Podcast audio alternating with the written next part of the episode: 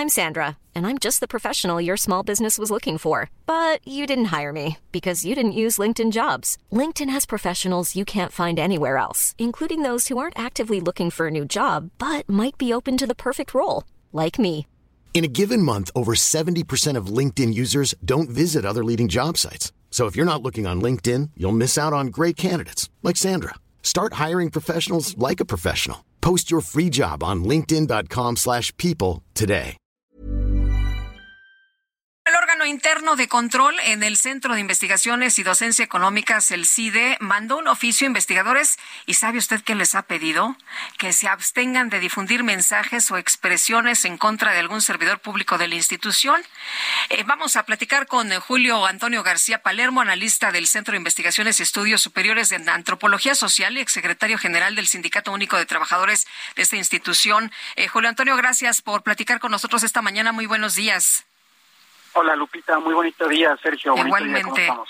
Bien, oye, pues sorprendidos, la verdad, ¿no? Como una institución te dice, no, es que sabes qué, no, no, este, difundas mensajes, no eh, presentes tus puntos de vista ni tus opiniones. Este, ¿dónde queda la libertad de expresión, Julio Antonio? ¿Sabes qué pasa, Lupita? Creo que es un texto muy engañoso porque lo que les pide eh, el órgano interno de control a la Dirección General del CIDE es que difunda, una- eh, difunda el siguiente oficio que dice, deberán abstenerse de difundir mensajes y expresiones a través de medios de comunicación digitales como redes sociales, correo electrónico o aplicaciones de mensajería móvil que puedan causar daño a la dignidad e integridad de una persona servidora pública.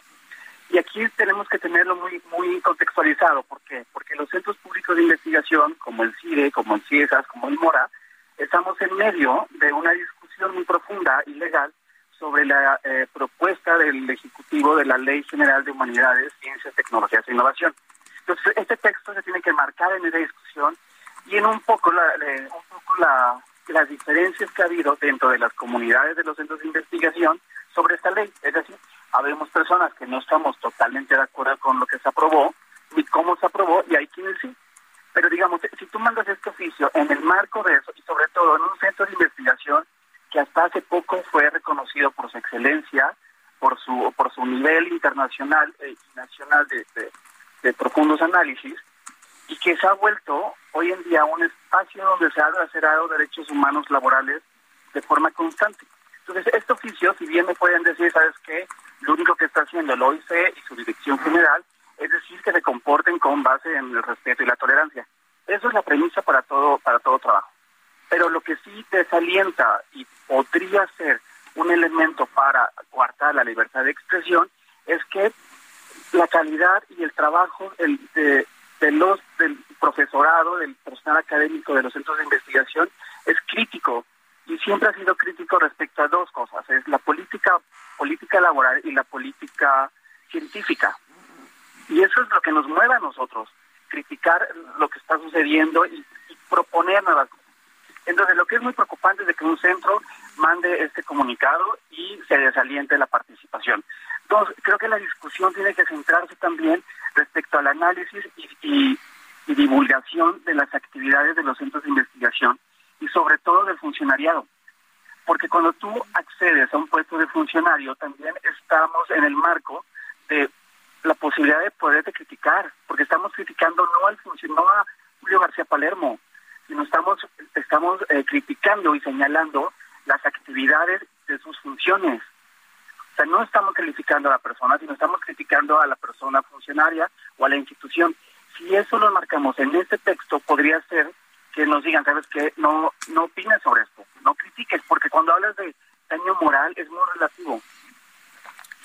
Y la Eh, pregunta es, una crítica a un centro de investigación, a la política pública en torno a ciencia y tecnología, ¿qué tanto puede afectar a alguien?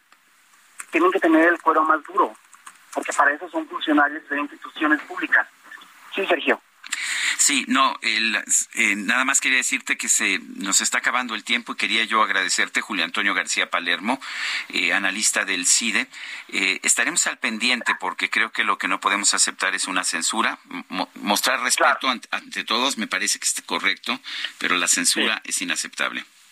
Y las redes sociales son el nuevo espacio de discusión, así que toda la crítica se tiene que calentar, ¿no? y el funcionariado está para eso, se critican las funciones del funcionariado, no de la persona. Julio, muchas gracias, hasta luego. Hasta luego, Lupita.